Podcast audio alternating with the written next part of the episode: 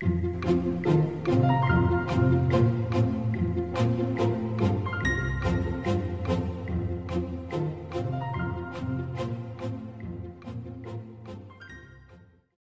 们常常会忽略创意工作者的成就，认为他们穷的只剩理想，作品大卖不过是一时走运。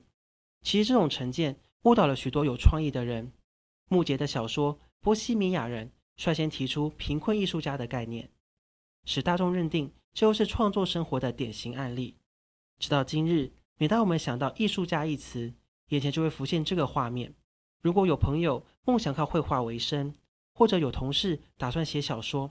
我们会这么劝说，甚至在子女将踏入现实世界时，我们便把这个故事说给他们听。要小心啊！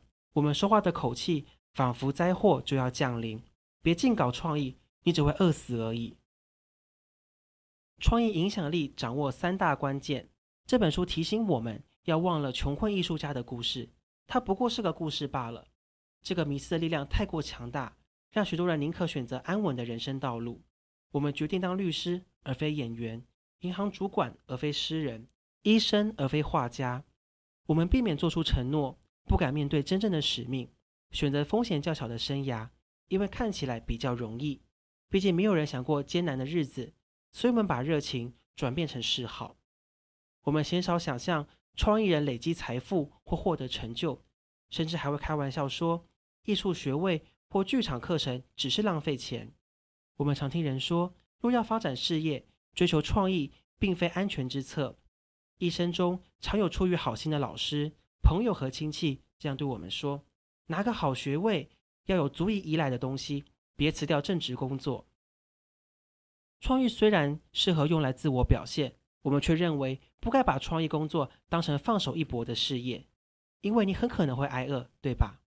当我们听到各种有关创意人处境的警示故事或警告，我们必须要拥抱重要的真相：你没必要挨饿，因为真正的艺术家不会挨饿。这个世界需要我们的作品，不论是一本书的点子，对一间创新公司的愿景，或建立某个社群的梦想。你不该为了创造成果而受苦。每个人都有可能与人分享的创造天赋。就这方面而言，人人都是艺术家。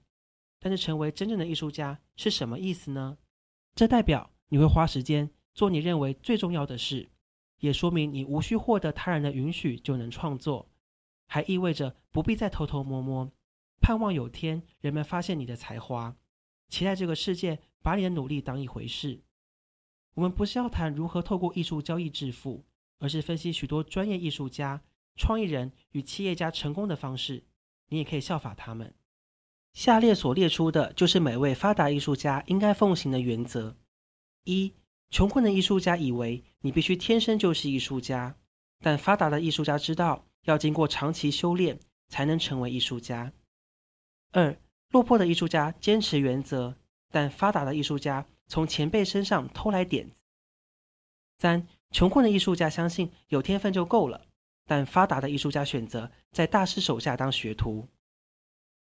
四，落魄的艺术家不知变通，但发达的艺术家择善固执。五，穷困的艺术家等别人来注意他，但发达的艺术家主动培养赞助人。六，落魄的艺术家相信自己在哪都能发挥创意，但发达的艺术家会去创意工作已经开展的地方。七，落魄的艺术家总是独立工作，但发达的艺术家与他人通力合作。